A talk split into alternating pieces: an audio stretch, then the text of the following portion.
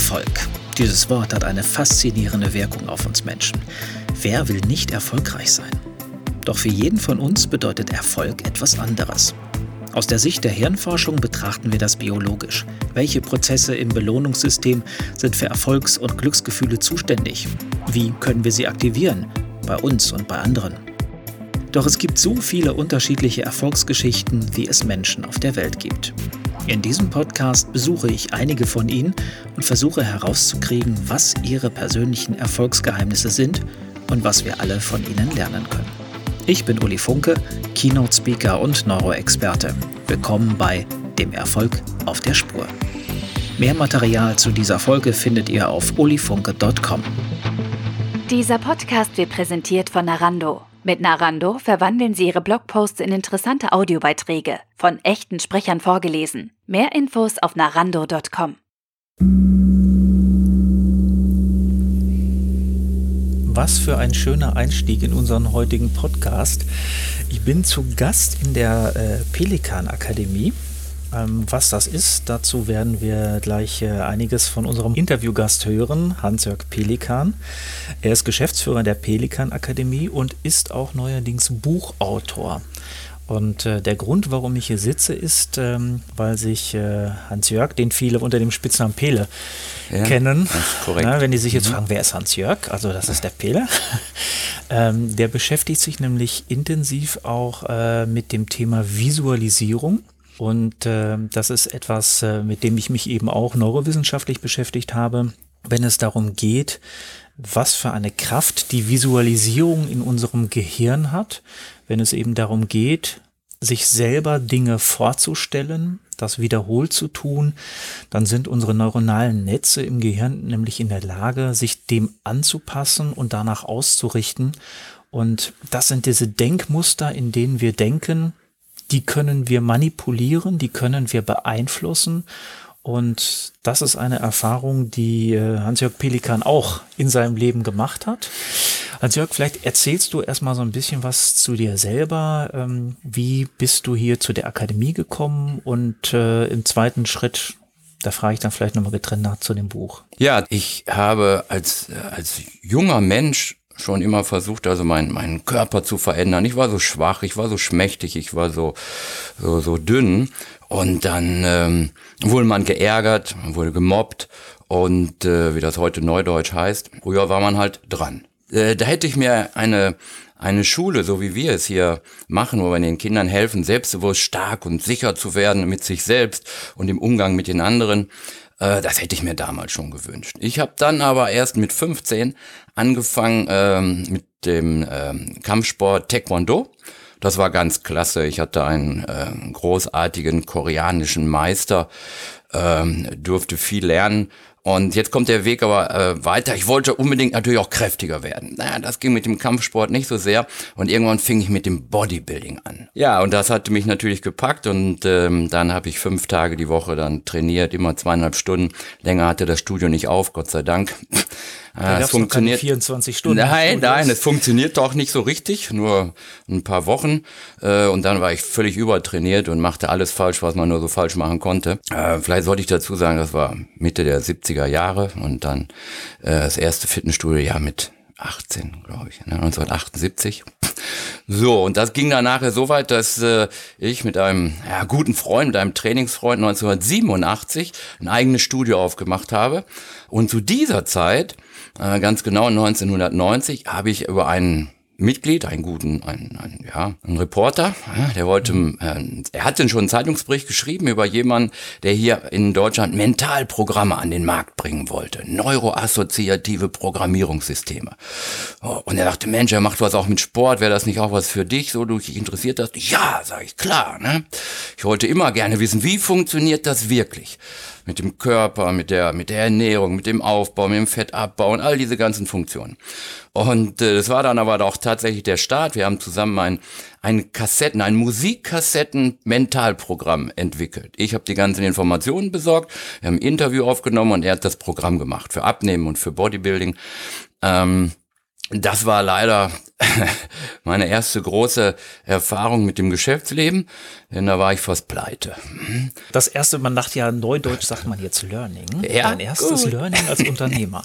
Ja, alle haben dann immer gesagt, guck mal, du musst groß denken, dann gibt's große Ergebnisse. Ja, aber man muss ja auch die richtigen, die richtigen Weichen noch dafür stellen und und das äh, durfte ich vielfach dann auch lernen, dass jeder seine eigene Geschichte hat und ähm, musste auch seinen eigenen Weg finden. Aber dieses negative Erlebnis mit der großen Investition, die halt nicht so sehr zurückgeflossen ist, ähm, war mir eine Tür eröffnet worden. Nämlich dieser ähm, gute Mann hat ähm, mir die Möglichkeit gegeben, dort eine Ausbildung zu machen. Und das Ganze hat dann neun Jahre gedauert. Das war dann nicht mehr alles nur Ausbildung, sondern das war viel, viel Tätigkeit schon. Aber es war ganz faszinierend, weil wir haben jede Woche einen Tag lang mit drei, vier anderen, also mit einer ganz kleinen Gruppe, äh, den ganzen Tag über solche Dinge, die du eben angesprochen hast, Visualisierung, neue, ähm, neue Verhaltensmuster setzen, alte, die mich beherrschen, die ich aber nicht mehr haben will, also Ängste, die ich nicht gebrauchen kann, zum Beispiel vom öffentlichen Sprechen, was fast jedem Erwachsenen so geht, dass man diese Dinge auch wieder verändern kann, denn es sind nicht angeborene ähm, ähm, Dinge, die einem in die Gene gelegt werden, sondern das ist nur antrainiert. So, dann habe ich äh, nach diesen neun Jahren viele ähm, selbstständige Dinge gemacht. Irgendwann dann war der Z Zeitpunkt gekommen, wo ich gesagt habe, nein, na, das, äh, das war dann zur Zeit einer Werbefirma, die, äh, die ich hatte. Wir haben Werbeprojekte an mittelständische und Kleinunternehmer verkauft weil die Familie ernährt werden musste, aber das war ja gar nicht das, was, was meine Augen zum Strahlen und mein, mein Herz zum Jubeln bringt. Nur etwas zu machen, um Geld zu verdienen. Ähm, okay, manchmal muss das sein, aber das kann nicht die, die Lösung sein oder das kann nicht äh, mein, mein Lebensweg sein. Und dann gab es eine sehr tiefe Zeit, eine sehr schwierige Zeit dann auch, die, äh, wo ich gesagt habe, ja, ich äh, mache jetzt wirklich keine Kompromisse mehr, sondern ich gucke, was ist wirklich mein Ding. Und dann durch einen kleinen Zufall, wie immer im Leben. Ich sage immer, es gibt keine Ja, Zufälle. gibt keiner. Natürlich, natürlich gibt's keine Zufälle. Weiß ich noch ganz genau, weiß ich noch wie heute. Da hatte ich einiges auch für meinen alten Studiokompagnon, den, den Bernhard gemacht, den Bernie Schwarz. Äh, Da kriegte er eine Nachricht rein, eine E-Mail über ein neues Franchise-System aus England, das schnellst wachsendste Europas und mit Kindern. Ne? Kampfkunst mit Kindern, aber auch mit erzieherischen äh, Werten und Charakterstärkung und gegen Mobbing und so weiter. Und ich bin dann pfupp, dahin. Ja, und das war dann klasse. Ich kam dann wieder nach Hause und hatte ein Franchise gekauft. Ne? Aber ohne Geld. Ja, Und dann haben wir diese Schule gegründet hier bei Null, ja, sozusagen nicht im Rücken an der Wand, sondern wir standen in der Wand.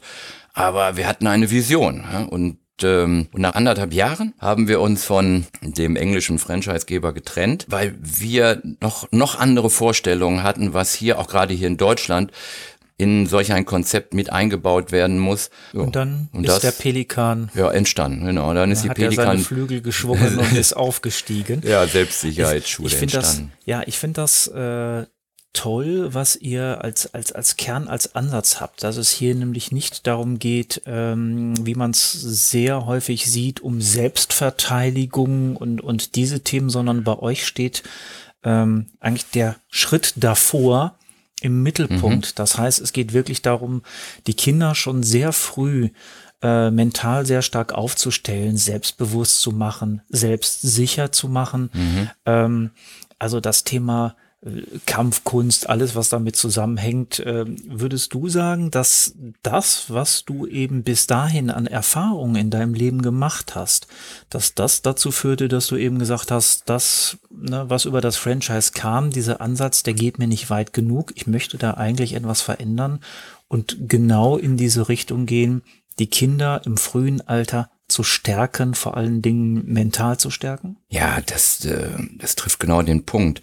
Diese ganze Arbeit auch in den 90er Jahren mit ähm, ähm, dem Mentaltrainer zusammen, die Arbeit mit Verkäufern, die, die Vorträge, die Seminare, die man gemacht hat, die Workshops, ob das Zielsetzung war oder ob das freie Sprechen war oder wie kommuniziere ich mit anderen, wie kriege ich Ängste in den Griff. Und die vielen anderen Erfahrungen auch im selbstständigen Bereich haben uns, weil ich habe das mit meiner Frau ja, zusammen gegründet, haben uns die Möglichkeit gegeben, dies hier auch ohne große Hilfe äh, hier in, in, in Deutschland aufzubauen. All diese, diese Dinge, ja, die, die konnten wir nur machen, weil diese ganze Vorgeschichte da war. Was macht ihr mit den Kindern äh, mental?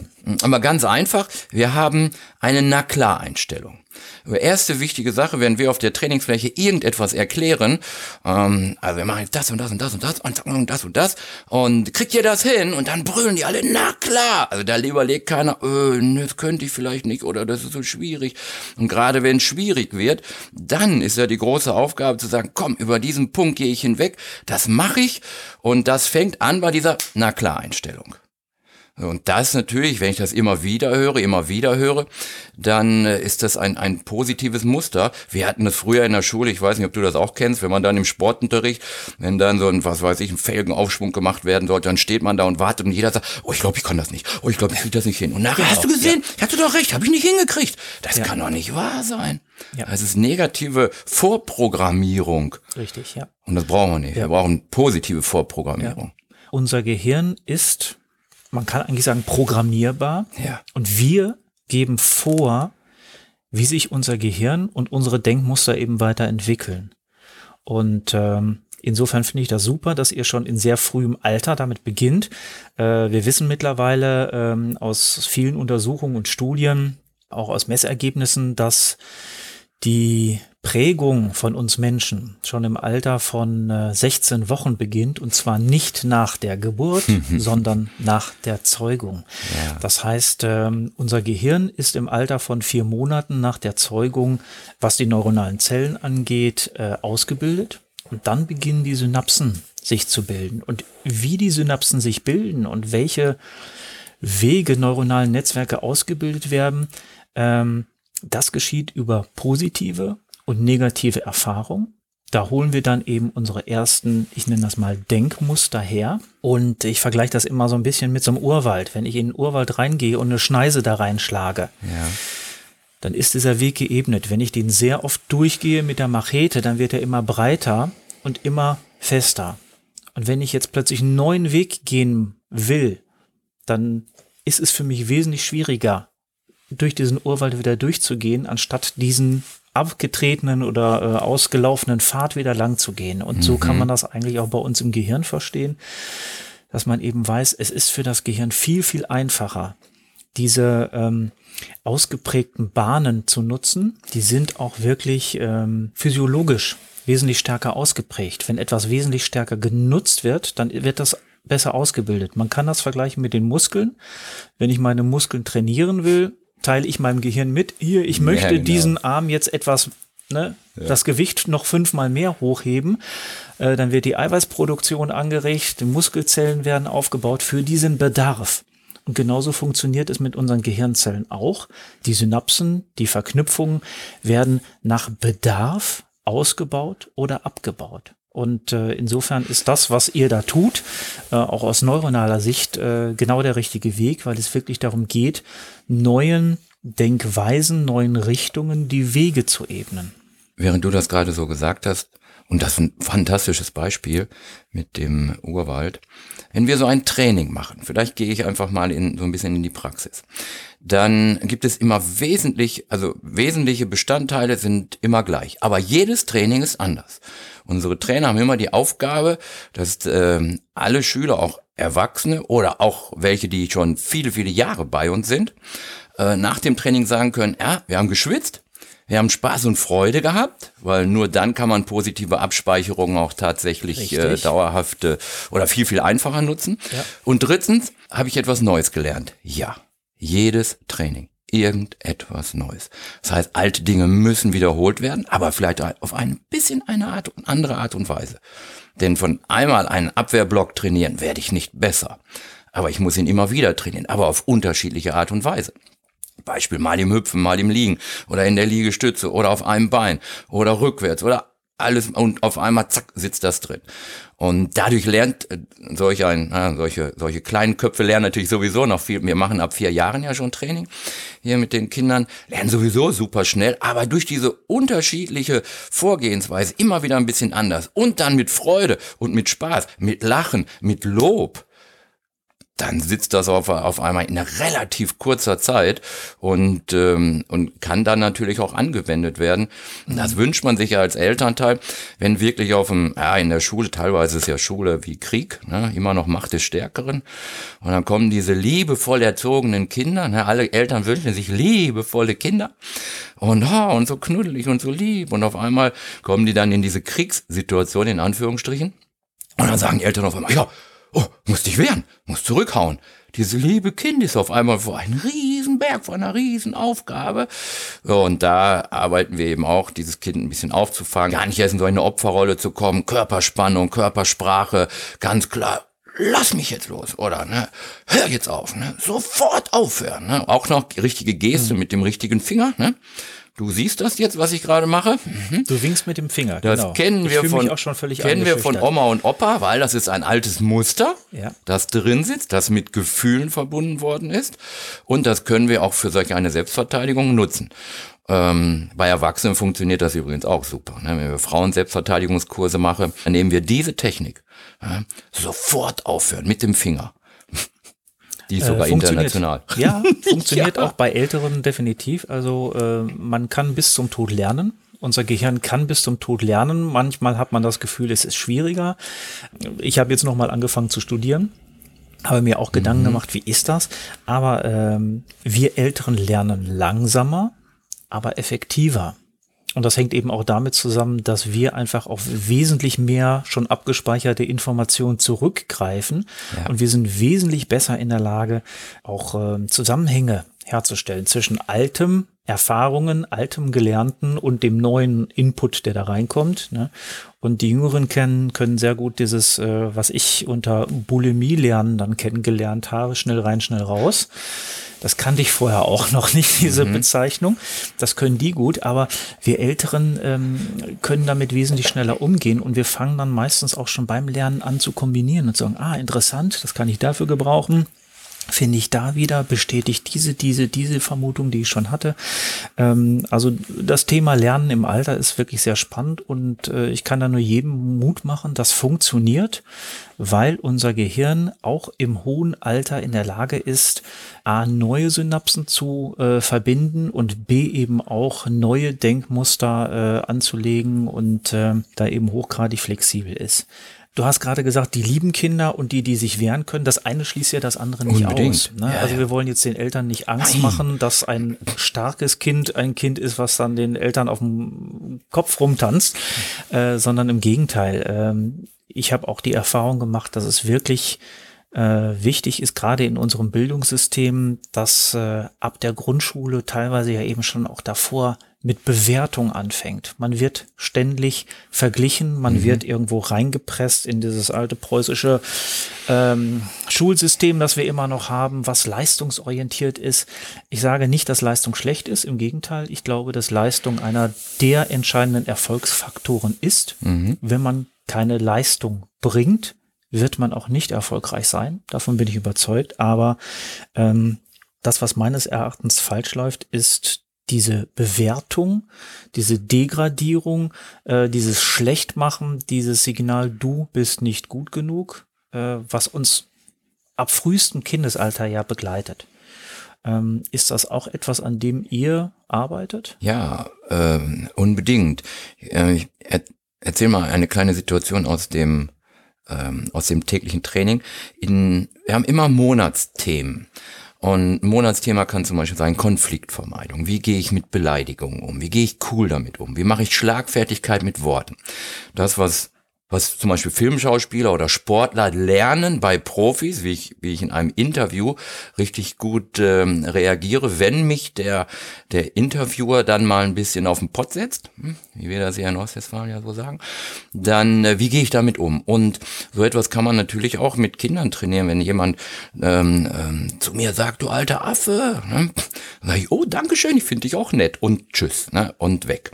So, und jetzt haben wir natürlich äh, in diesem Sitzkreis fragen wir die Kinder, die Kinder müssen so viel wie möglich selber dann kreativ sein und, und reagieren. Und ähm, bei uns gibt es Applaus. Das ist keine Benotung und manchmal ist es schwierig, bei demjenigen etwas zu finden, was trotzdem ins Thema passt und wofür ich ihn dann als Gesprächsleiter, ja, wo, ich, wo ich das dann ein bisschen so rumdrehe, dass es für ihn auf jeden Fall auch was Positives ist. Ne? Mhm. Ähm, das sind klitzekleinigkeiten. Ich bin in der Schule groß geworden, wenn man da an die Tafel kam, dann gab's nur Häme, Gelächter und eine schlechte Zensur und ruckzuck hattest du die Angst vor öffentlichem Sprechen, wo wir jetzt nochmal bei diesem Thema sind. So hat sich das ganz schnell aufgebaut. Und wir wollen immerhin durch eine, durch solche Kleinigkeiten, aber die wichtig sind. Ich habe etwas gesagt, ich ermuntere das Kind auch und sage, ja, genau, super.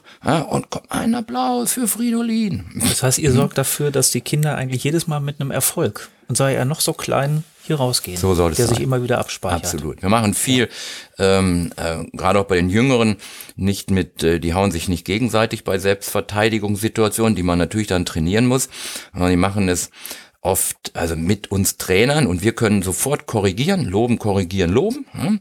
Ja, schon mal gut gemacht und komm hier ein bisschen höher, ein bisschen stärker den Arm nach oben drücken und mach noch mal, komm und ja, genau so, genau so, super, zack und nächste. Ne? Und das sind einfach Kleinigkeiten, die kann jeder, ne?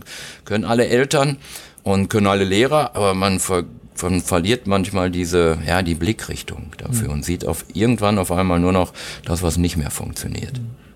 Ich bin auf dich aufmerksam geworden durch dein Buch, das du geschrieben hast. Das ja. hat äh, augenscheinlich mit diesem Thema erstmal gar nichts zu tun. Da geht es nämlich ums Ab. Ich sage ja augenscheinlich. ja, augenscheinlich. Ja, ja. Äh, ich sehe, die provokante Frage ist sofort angekommen. Ähm, da geht's ums Abnehmen. Ja. Was ich eben spannend fand, und das war der Moment, wo ich äh, festhing und sagte, so, mit dem muss ich diesen Podcast äh, machen, dem Erfolg auf der Spur. Es geht nämlich auch da um das Thema Visualisieren. Ähm, welches Prinzip beschreibst du da im Zusammenhang mit äh, Abnehmen? Und der Titel des Buches ist, äh, du willst doch gar nicht abnehmen. Ja, Genau, du willst ja gar nicht abnehmen. Ganz kurz zur, zur Entstehungsgeschichte. Wir machen seit einigen Jahren auch ähm, Ferientrainings an schönen Orten und das nennen wir Body, Brain and Soul. Das machen wir mit Familien und Kindern, aber auch nur mit, also nur in Anführungsstrichen mit, mit erwachsenen Menschen, die sich äh, gerne verändern möchten, mhm. die ihren Körper verändern möchten, und äh, bei vielen gehört eben das Abnehmen dazu. Neueste Studie äh, hat, äh, zeigt, äh, bei Männern über 50, 77 Prozent haben Übergewicht. Für Männer ist das nicht so schlimm. Ne? wir, wir können das irgendwie Angeblich. manchmal auch. Ja, Angeblich. ja, ja, ja. So sagt man es. Ne?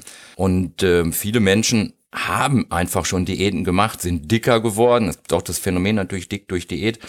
Ähm, Will ich jetzt aber nicht so im Einzelnen erklären, sondern eine wichtige Sache ist natürlich immer da, denn äh, es sind die Verhaltensmuster, die uns wieder zurückholen. Wenn ich meinen Körper verändern will, dann dann muss ich etwas anders machen. Unser Körper ist eine Anpassungsmaschine.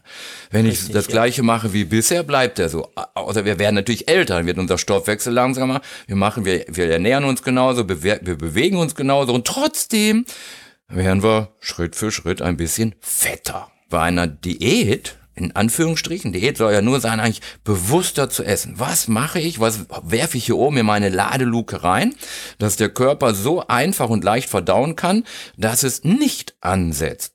Und natürlich auch die gewisse Menge. Und dazu muss ich wissen, was gehört da so rein. Also was, was ist wirklich, was ist Eiweiß, was sind Kohlenhydrate? Wie verdauen die sich? Wie verdauen die sich miteinander? Welches Problem ergibt sich da? Wenn jemand eine Nahrungseinschränkung macht, so wie das die meisten dann ja mal machen, um abzunehmen, frisst die Hälfte.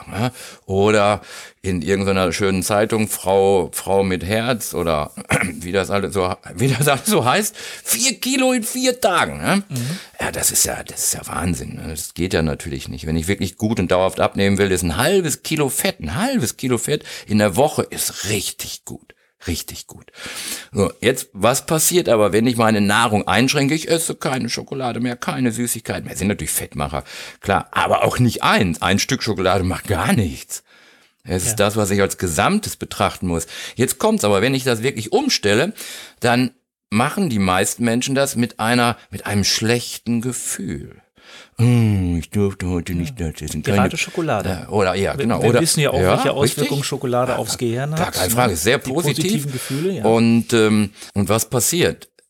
Ich verbinde in meinem Gehirn Nahrungsumstellung, weil Abnehmen mit, äh, sagen wir mal, mit Schmerz. Also mit schlechten Gefühlen. Ja, das kann ich nicht. Oh, das will, ja, das will ich jetzt nicht. Oh, ich muss das, ich muss das aufhören. Ich muss das umstellen. Ich muss jetzt Sport machen. Mm, ne? Mm, damit ich nicht immer alles von vorne erklären muss, habe ich dieses Buch niedergeschrieben, äh, wo man sagen kann, komm, liest dir das zehnmal durch und dann sprechen wir mal darüber, was für dich dann jetzt wirklich äh, Sache ist und wo wir für dich dran arbeiten können. Und jetzt nochmal diese wichtige Verbindung, und das ging fast allen so, die irgendwo schon mal was mit, mit Abnehmen versucht haben, man, man verbindet das nicht mit Freude, sondern mit Leid. Und das kann es ja nicht sein. Ne? Unser Körper, Wunderwerk.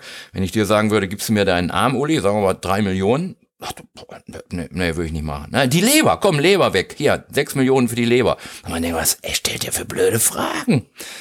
Ja, sag ich, ist dir das dein Körper?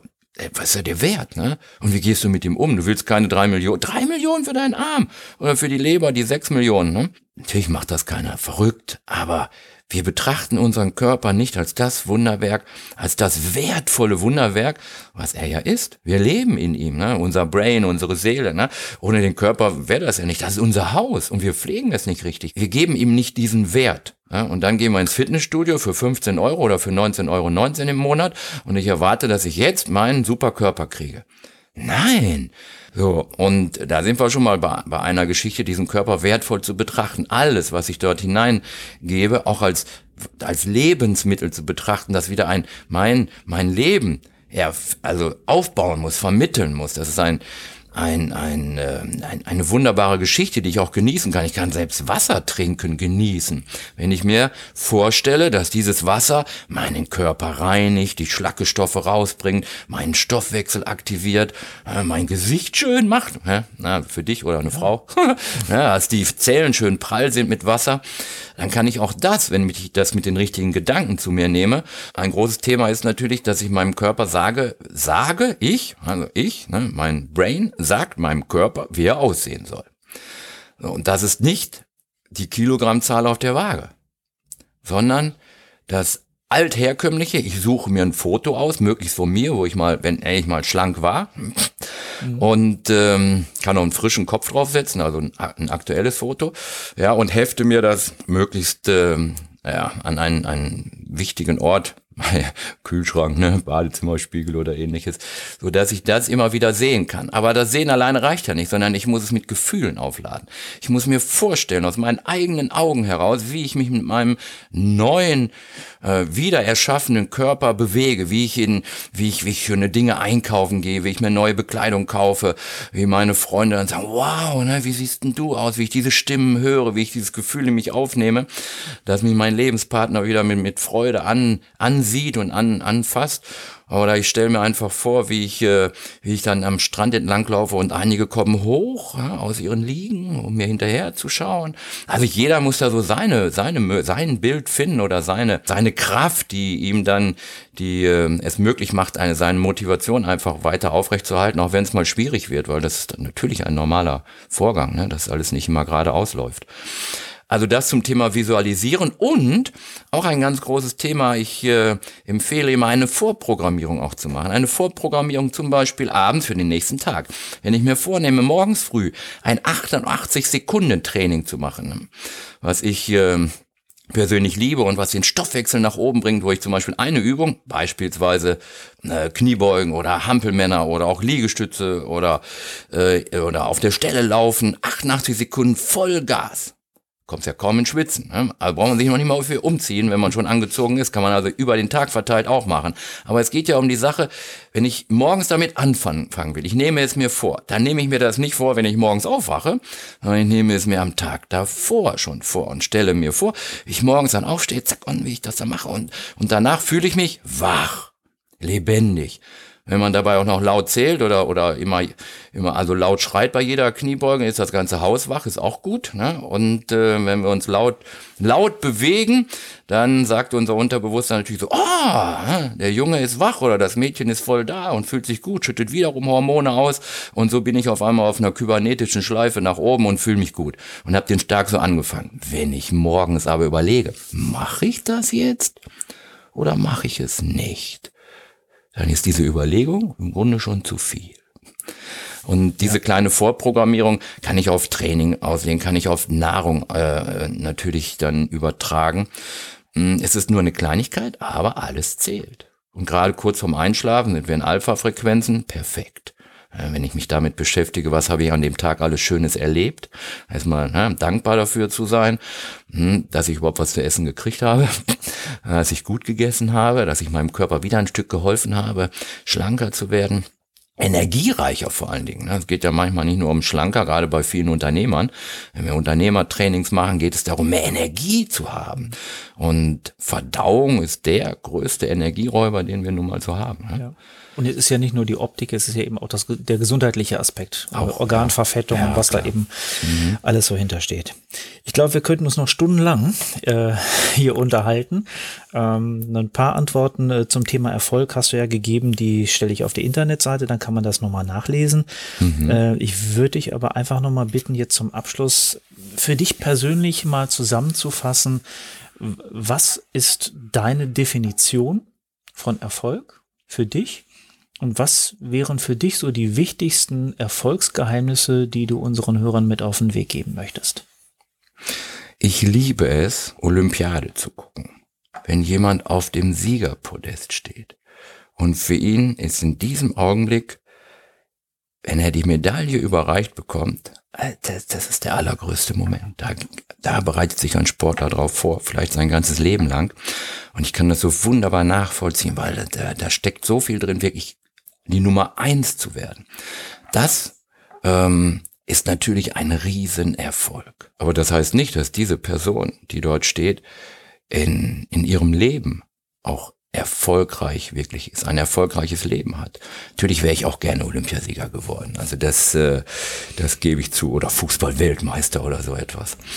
Mm, aber ich habe ja jetzt schon ähm, ein paar Jahre so auf dem Buckel und die Blickrichtung, die ich immer hatte, na, äh, wo geht es hin? Was kann ich tun? Was kann ich tun für mich? Für mich und meine Familie, mein Umfeld, um, um glücklicher, zufriedener zu werden und damit auch erfolgreicher, weil das ähm, äh, zeigt für mich Erfolg. Erfolg ähm, bedeutet, wenn ich eine Skala hätte von eins bis zehn in vier wichtigen Bereichen, im Bereich Gesundheit und Fitness, wo bin ich?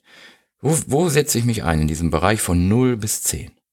Da möchte ich ganz oben sein und nicht krank bei 1 oder 2 oder gerade überlebend. Mhm. Ein anderer wichtiger Bereich ist Beruf. Ist Beruf wirklich meine Berufung? Mache ich wirklich das, was mein Ding ist, was meine Talente sind, was mein Herz erfreut? Und äh, oh, bei mir ist es schon weit oben bei der 10. Ne?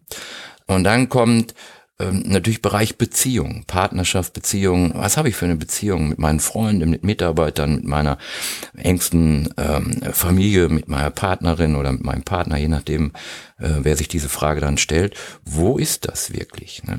Ich will gute Freunde haben, muss nicht viele Freunde haben, aber gute Freunde, muss ein tolles Umfeld haben, mit dem ich zusammenarbeite. Es muss mich glücklich machen. Das ist Erfolg. Und dann kommen noch die Finanzen. Hm? Das äh, ist dann auch noch ein Erfolg. Da arbeite ich noch dran. Da bin ich noch lange nicht. da hast du zu viel in Learnings investiert. Aber ich bin ja, äh, also ich bin mit dem, was, wenn, wenn äh, ganz krass gesagt, wenn wenn ich jetzt äh, auswandern müsste, irgendwo nach äh, Grönland, keiner wird mich mehr finden, keiner, es wird mich hier nicht mehr geben, ne? hier nicht mehr. Und äh, habe ich trotzdem schon so viele also Spuren für mich hinterlassen. Ich habe so viele gute Dinge in meinem Leben getan. Für mich, was ich auf meiner Liste so habe, was mich so fasziniert, dass ich sagen kann, ja, bin schon glücklich. Und mit diesem Glücklichsein fühle ich mich eben dementsprechend auch erfolgreich. Das ist für mich Erfolg. Hm. Das Thema Geld kommt ja bei vielen, wenn es so um die Frage nach Erfolg geht.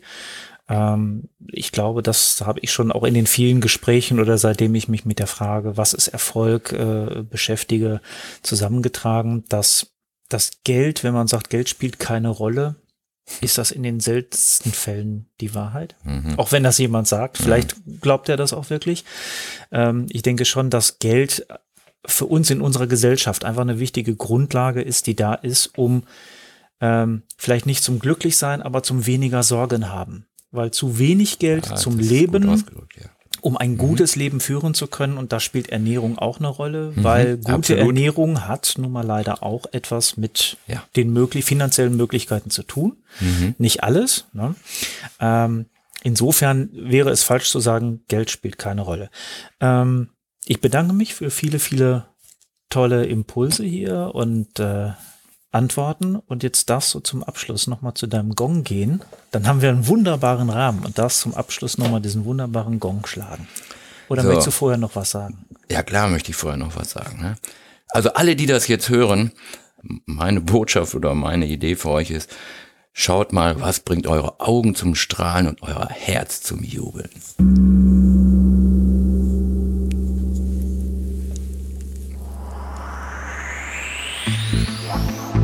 Das war dem Erfolg auf der Spur mit Uli Funke.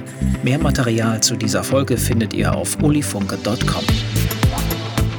Dieser Podcast wird präsentiert von Narando. Mit Narando verwandeln Sie Ihre Blogposts in interessante Audiobeiträge, von echten Sprechern vorgelesen. Mehr Infos auf narando.com.